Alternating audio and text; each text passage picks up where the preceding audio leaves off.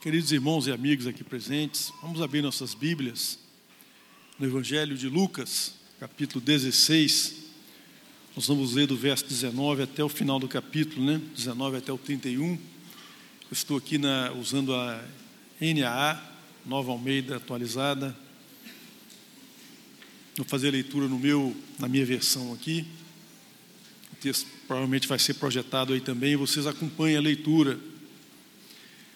Diz assim a palavra do Senhor.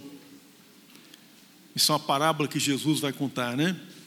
Ora, havia certo homem rico que se vestia de púrpura e de linho finíssimo e que se alegrava todos os dias com grande ostentação. E havia também um certo mendigo chamado Lázaro, coberto de feridas, que ficava deitado à porta da casa desse homem rico, e ele desejava alimentar-se com as migalhas que caíam da mesa do rico, e até os cães vinham lamber-lhe as feridas. E aconteceu que o mendigo morreu e foi levado pelos anjos junto ao pai Abraão. E morreu também o rico e foi sepultado. No inferno, estando em tormento, o rico levantou os olhos e viu ao longe Abraão e Lázaro junto dele. Então, gritando, disse: Pai Abraão, tem misericórdia de mim e mande que Lázaro molhe a ponta do dedo em água e me refresque a língua, porque estou atormentado neste fogo. Mas Abraão disse: Filho, lembre-se que você recebeu seus bens durante sua vida, enquanto Lázaro só teve males. Agora, porém, ele está consolado aqui, enquanto você está em tormentos.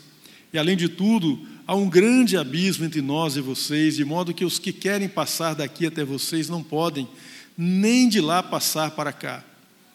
Então o rico disse: Pai, então eu peço que mande Lázaro à minha casa paterna, porque tenho cinco irmãos, que para que eles dê testemunho, a fim de que não venham também para este lugar de tormento. Abraão, porém, respondeu: Eles têm Moisés e os profetas, ouçam-nos. Mas ele insistiu: Não, pai Abraão, se alguém dentre os mortos for até lá, eles irão se arrepender. Abraão, porém, lhe respondeu: Se não ouvem a Moisés e nem aos profetas, também não se deixarão convencer mesmo que ressuscite alguém dentre os mortos. Meus queridos irmãos, essa parábola é uma parábola bastante é, instigante, né? Uma parábola diferente, ela tem algumas peculiaridades que eu gostaria de abordar nesses breves minutos que temos pela frente de reflexão na palavra do Senhor, mas eu quero abordar esses dois pontos primeiro, para que nós eliminemos qualquer dificuldade que a gente possa ter na leitura desse texto. Essa parábola tem uma particularidade, porque é a única das parábolas é, relatadas ou contadas pelo Senhor Jesus em que ele dá nome a um dos personagens. É? O, o, o, mendigo, aquele homem miserável que ficava à porta da casa do homem rico, ele tem um nome chamado de Lázaro. Mas nenhuma outra parábola de Jesus ele dá nome aos personagens. Por exemplo, na parábola do filho pródigo, que é muito conhecida, ele, o Senhor Jesus diz que havia um homem que tinha dois filhos. Mas ele não diz o nome do homem, nem dá nome aos filhos, ele os trata como o filho mais moço e o filho mais velho. Também na parábola do, do bom samaritano, outra muito conhecida, muito importante, parábola contada pelo Senhor, os personagens ali não recebem nomes. Simplesmente é um homem que desce de Jerusalém para Jericó e ele é assaltado, é atacado pelos ladrões ali que ficavam naquela estrada, ele é ferido e fica caído à beira do caminho. Vem um levita, vem um sacerdote, também não são dados nomes a esses personagens. Por fim, vem um samaritano. E Jesus também não informa o nome desse personagem, tampouco informa o nome do personagem, o dono da estalagem, onde finalmente o samaritano coloca aquele homem ferido para ser tratado. Por quê?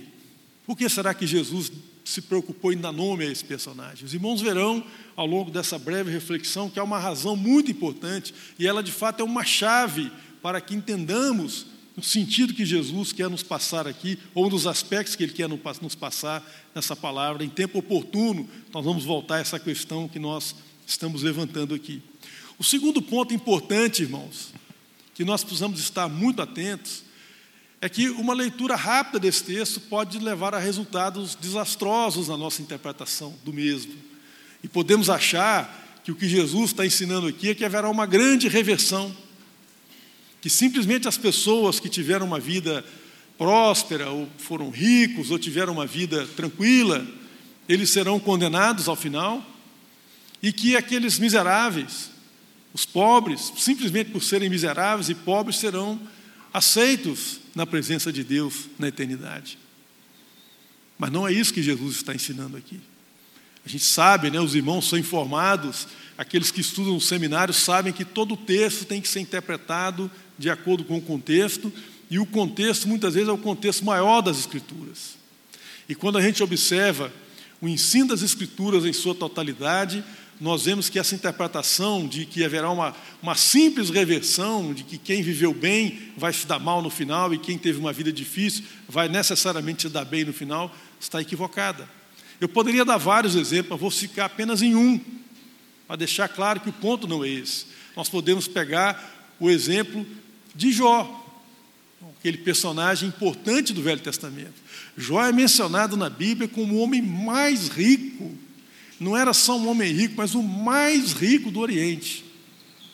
E ele também era um homem muito respeitado, ele era um homem muito reputado, era um homem muito considerado na terra onde ele morava. Ele era apreciado, elogiado pelos seus amigos e, mais importante de tudo, Jó é um homem aprovado por Deus, porque é o próprio Deus quem dá o testemunho de que Jó é um homem justo, é um homem que procura fazer o bem e um homem que procura se afastar do mal um homem que intercede pelos seus filhos, um homem que oferece sacrifícios prévios pelos seus filhos, para caso eles façam alguma, tenham alguma atitude impensada, o Senhor possa ter misericórdia deles. E vejam que esse homem, tendo passado por uma provação terrível em sua vida, a restauração que acontece ao final da provação de Jó implica também, conforme a gente confere no texto, uma recuperação no aspecto material. A Bíblia diz que Jó foi restaurado não só em sua saúde física, como ele foi restaurado espiritualmente, aliás, restaurado não, ele foi colocado num lugar melhor. Ele mesmo declara que ele conhecia Deus de ouvir falar, mas agora ele experimentou a bondade de Deus em sua própria vida, que é algo completamente diferente de um conhecimento meramente intelectual a respeito de Deus. Mas o texto também nos informa que Jó é restaurado nas suas posses, na sua riqueza, na sua prosperidade, na sua reputação, na sua família. Deus lhe dá novamente filhos e filhas. Portanto, a prosperidade de Jó não é, no caso dele especificamente, uma maldição. Não é uma maldição.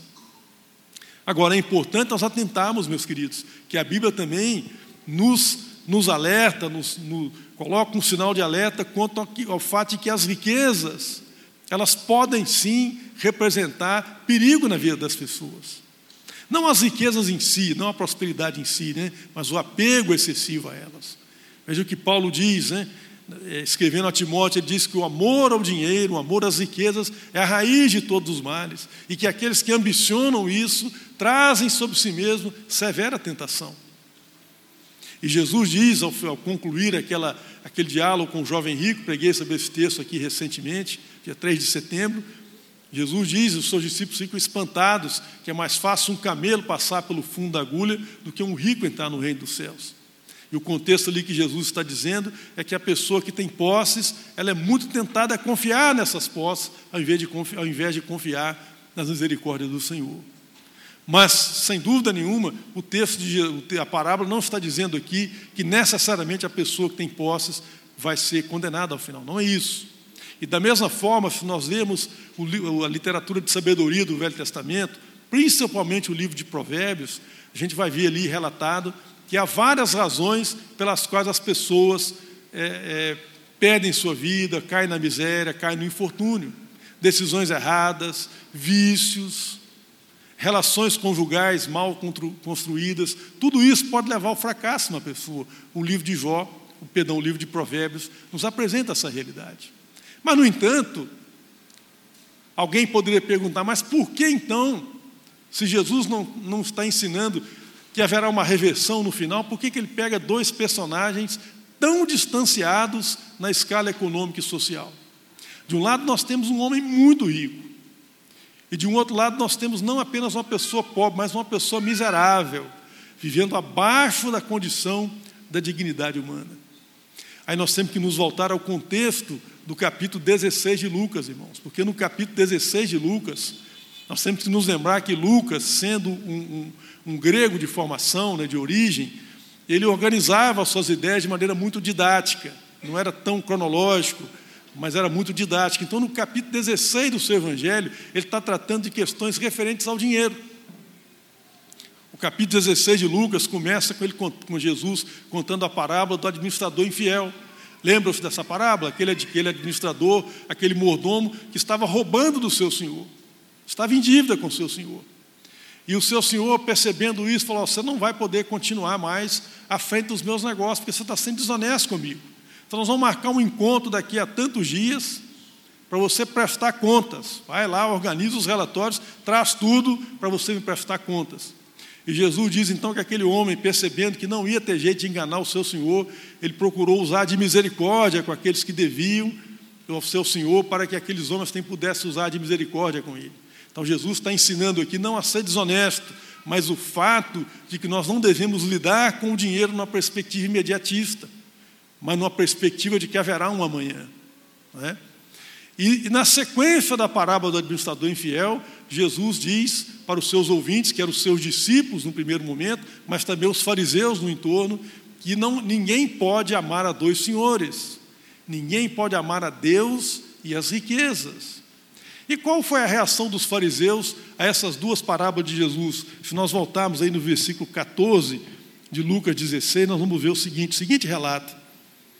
Os fariseus, que eram avarentos, isto eram pessoas apegadas ao dinheiro, ouviam tudo isso e zombavam de Jesus.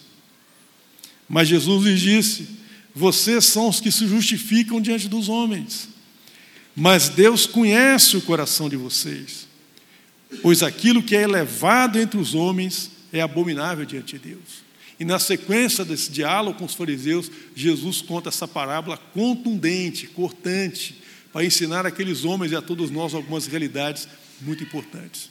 Então, feitas essas observações, meus queridos, agora nós podemos apreciar o texto e tentar extrair desse texto lições para a minha e para a sua vida. Veja que na parábola existem dois personagens. O primeiro é um homem muito rico, mas a sua riqueza é algo que ele usa para se promover. Ele vive numa ostentação, essa, essa ostentação, ela é aparente na sua, na sua vestimenta e nos banquetes que ele oferece quase que cotidianamente. Esse homem vestia-se diariamente de púrpura. Eu consultei o comentarista Leão Mores, que tem um comentário sobre o livro de Lucas. Ele fala que esse tecido de púrpura ele era, ele era tingido com um corante extraído de um molusco. Então o cara ia no mar, pegava o molusco, tirava uma gotinha, só uma gotinha que era aproveitável. Então imaginem quantos moluscos não tinham que ser tirados do mar para que um, um único, único, uma única roupa, uma única vestimenta tivesse que ser tingida. Isso era muito caro. Era a roupa que ele usava cotidianamente. E abaixo desse tecido que ficava à vista, né, de púrpura, ele usava por baixo, uma roupa, digamos assim, mais íntima, ele se vestia de linho finíssimo provavelmente proveniente do Egito, onde, se produzia o linho de melhor qualidade, um tecido nobre, suave, de contato agradável na pele. Essa era a vestimenta usual desse homem.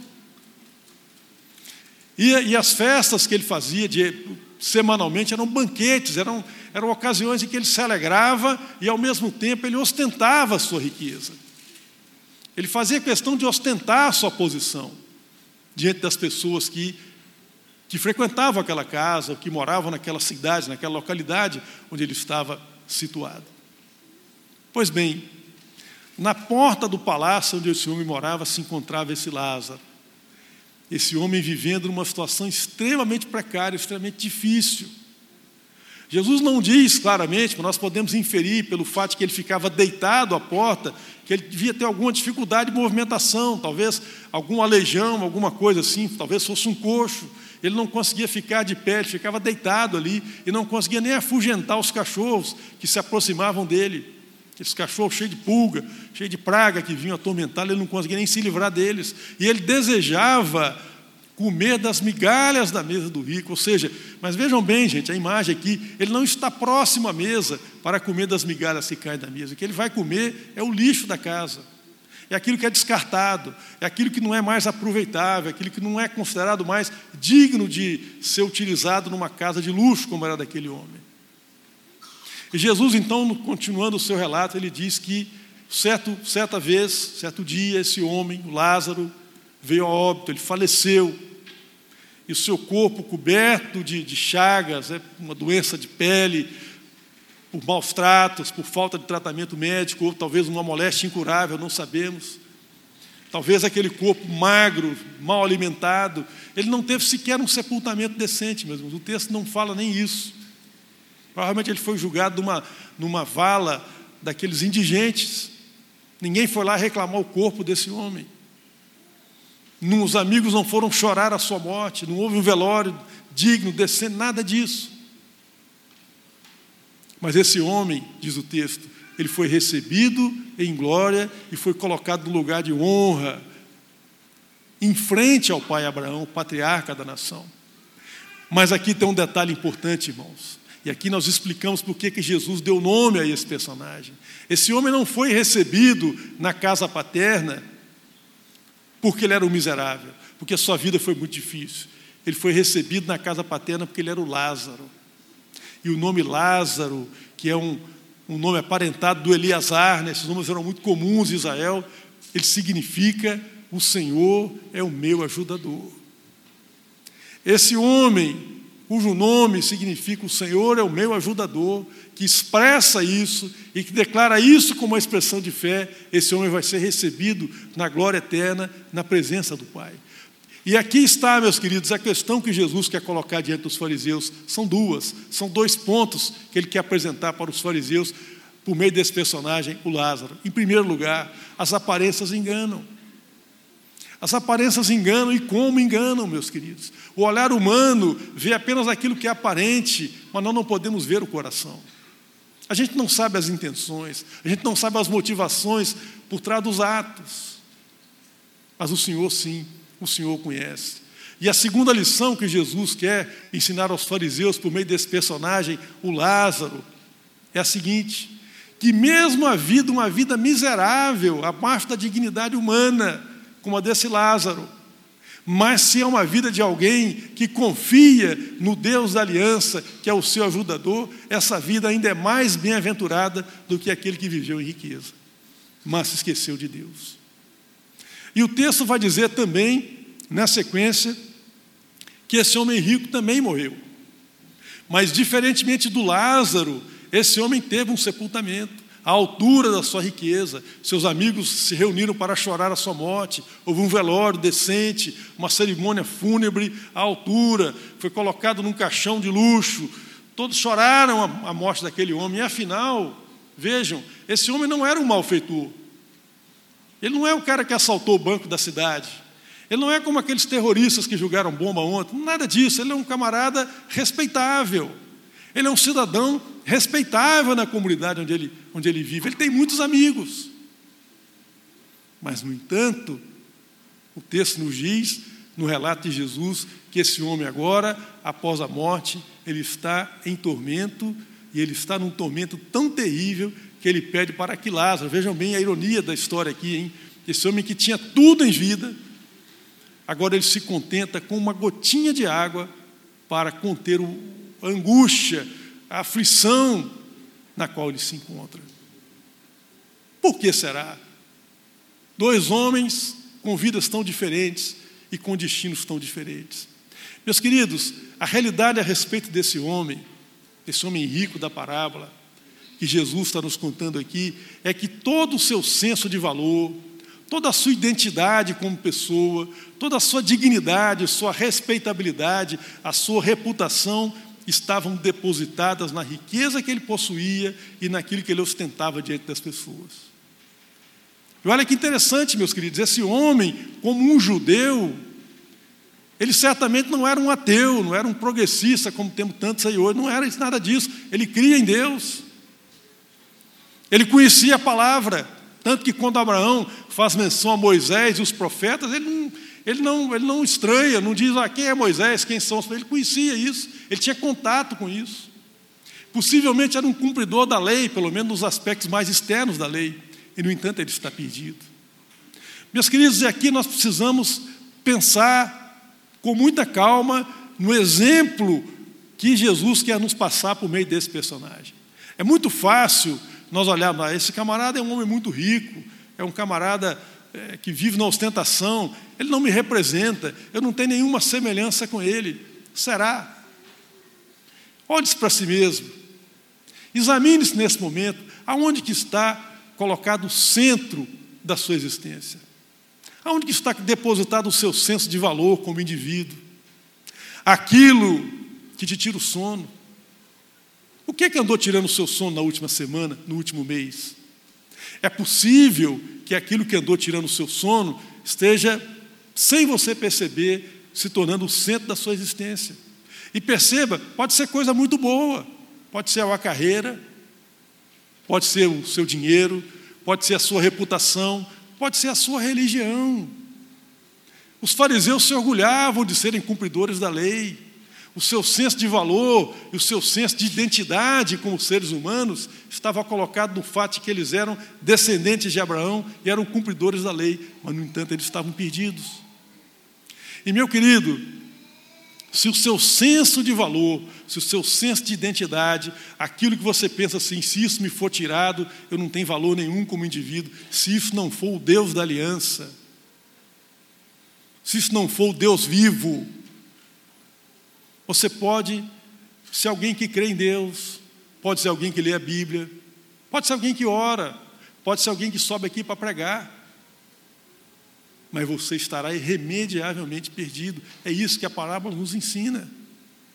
Portanto, meus queridos, temos que examinar com bastante seriedade essa questão aqui. Nós não estamos falando do cara que roubou o banco, nem do cara que matou alguém, é um cidadão digno, decente, porém o seu senso de valor, a sua identidade não estavam depositados em Deus. Por isso esse homem agora sofre os tormentos, e pior, eternos. Há um abismo, é inseparável, é definitivo, é final, não há mais reversão. Agora, essa parábola, enquanto nós pensamos nisso, nós podemos ter algumas pistas para nos autoavaliarmos. Porque quando nós estamos desconectados de Deus, meus queridos, você pode aferir isso na sua própria vida, quando Deus não é o centro da sua existência, há um fogo consumindo você, um fogo cósmico, sabe? São as, as dores prévias do tormento eterno.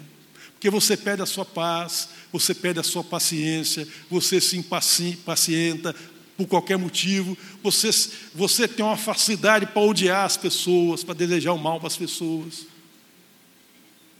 Porque o centro da sua existência não é o Deus da aliança. Pode ser qualquer outra coisa, e pode ser até uma coisa boa, mas que não deve jamais ocupar o centro da sua aliança. Agora, o contrário também é verdade. Quando Deus é o centro da sua vida, meu querido, eu posso falar isso para você, sabe? Guarda isso na sua vida. Se, se, se nada, se você esquecer até um texto que foi pregado aqui, leva isso para sua casa. Se Deus for o centro da sua aliança, você já começa aqui agora a sentir as alegrias do céu. Você vai ter paz, você vai ter alegria, você vai dormir, mesmo quando seus inimigos te cercam, como diz o salmista, porque é Deus quem nos faz habitar em segurança. Quando Deus é o centro da nossa existência, meus queridos, finalmente nós temos paz. E mais, a vida ganha um colorido novo. Sabe, aquela refeição que você achava que era enfadão e você é grato a Deus porque ela é farta, ela te nutre. Você tem paz com a sua esposa, com seus filhos, porque eles são bênçãos na sua vida. Porque finalmente Deus ocupa o lugar que Ele precisa ocupar na sua vida. Mas quando Deus não está lá, quando está lá qualquer outra coisa, cuidado. Avalie-se. Avalie-se à luz de Deus. Porque perceba o seguinte, meus queridos: esse lugar de tormento eterno é real, mas Deus não quer que você vá para lá. Você não está destinado, você não está predestinado, como alguns dizem aí fora, a ir para lá. A palavra diz que esse lugar foi criado para, para Satanás e os seus anjos. E a palavra também diz de maneira inequívoca por um profeta do Velho Testamento, Deus não tem prazer na morte do ímpio, ao contrário, mas Ele quer que todos se arrependam e cheguem ao conhecimento da verdade. Isso é Deus quem declara. E se você tem dúvida disso, você pode ver como que Abraão, como que o pai Abraão se refere a esse homem quando ele o invoca lá no seu tormento. Abraão poderia ter falado, assim, ah, rapaz, seu pecador. Não, não é assim que Abraão se dirige a ele. Ele está em tormento eterno. Mas Abraão fala, filho. Você percebe isso, meu querido? A palavra carinhosa, sabe? Abraão está manifestando uma tristeza com a tragédia daquele homem. Deus não tem alegria no seu infortúnio, meu querido.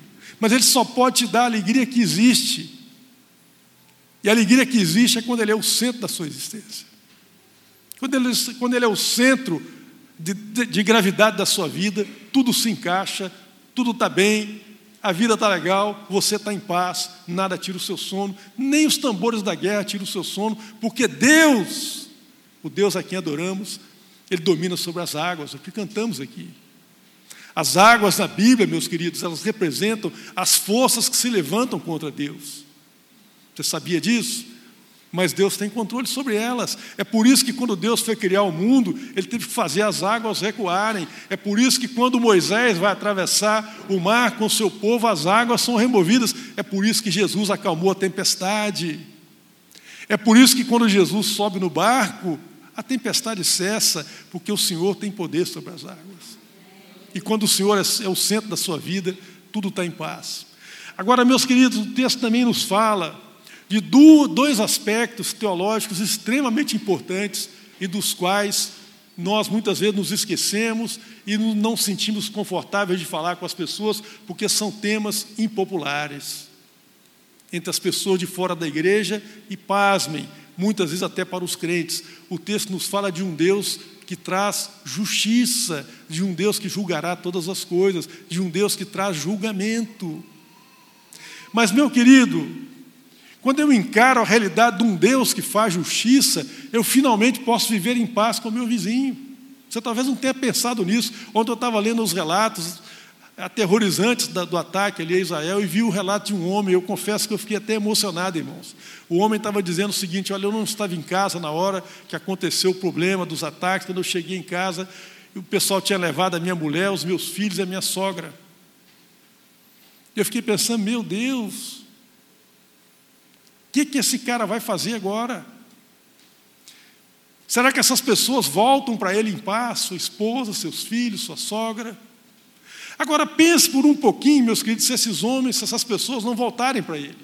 Se a sua mulher for violentada, se um filho for morto, se a sogra ficar ferida, perder uma perna, enfim, alguma coisa muito grave acontecer. Queira Deus que não, porque essa história é real. Nós estamos falando de pessoas reais.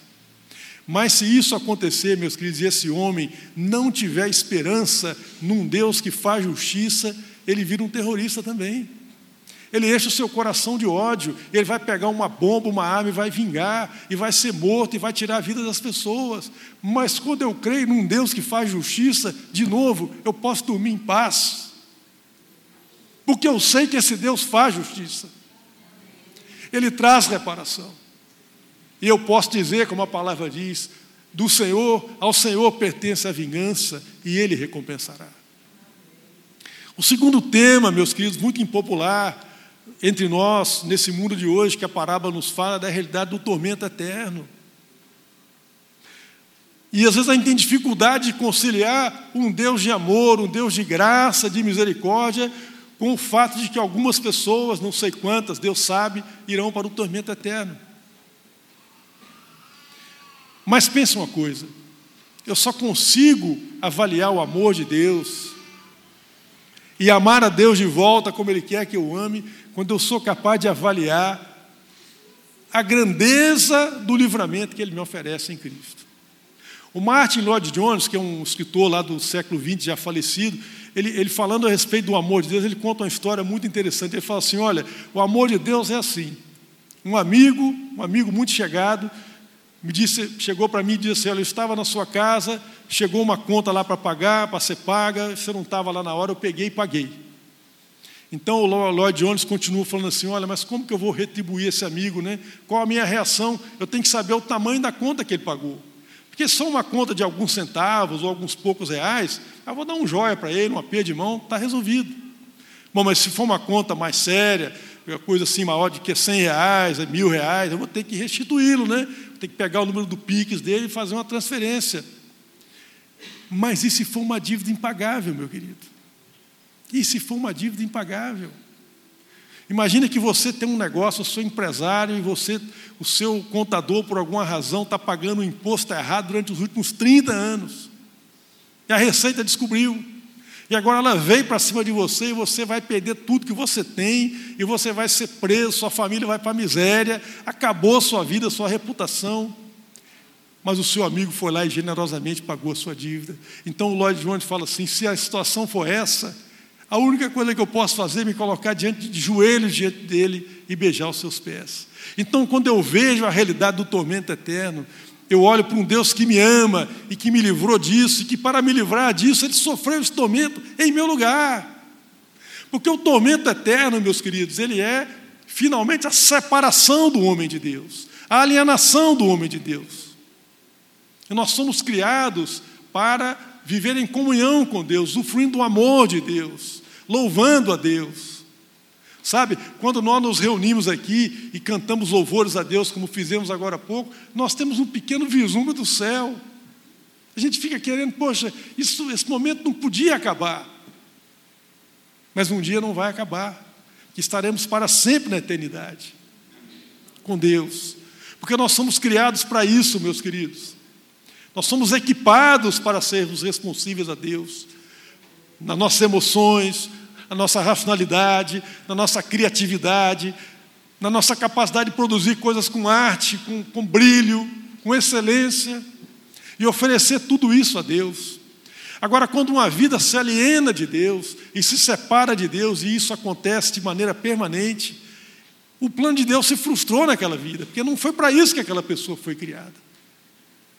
E, no entanto, meus queridos, o que Jesus fez foi isso em, em meu e em seu lugar. Porque quando Jesus veio a esse mundo e subiu naquela cruz, há um momento, há um, há, um, há um, lapso de tempo, que a gente não sabe exatamente quanto tempo é isso, em que Jesus sofre em si mesmo toda essa alienação, toda essa separação de Deus em nosso lugar. E ele clama: Deus meu, Deus meu, por que me desamparaste?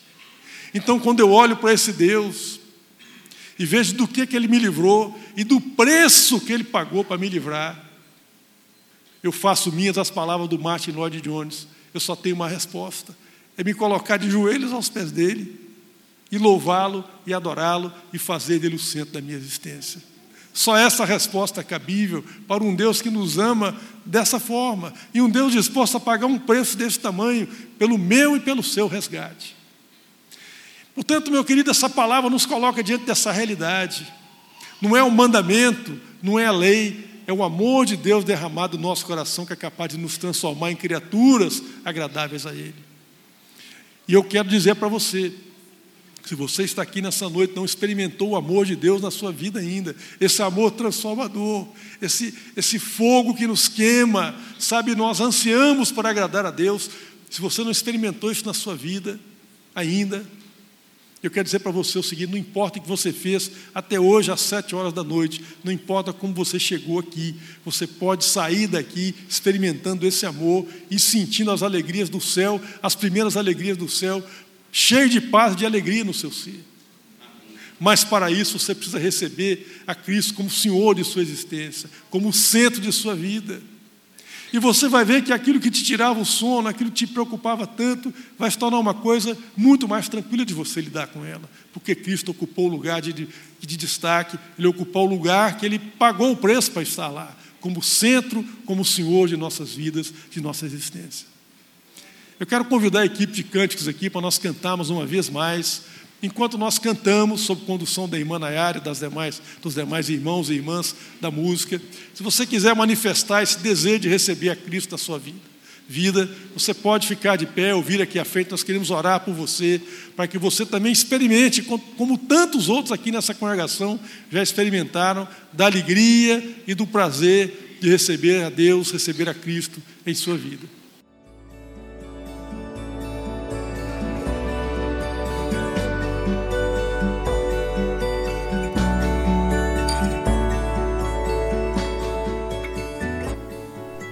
A Igreja Batista do Bom Retiro tem plena convicção de que a palavra de Deus é poder para salvar e transformar vidas.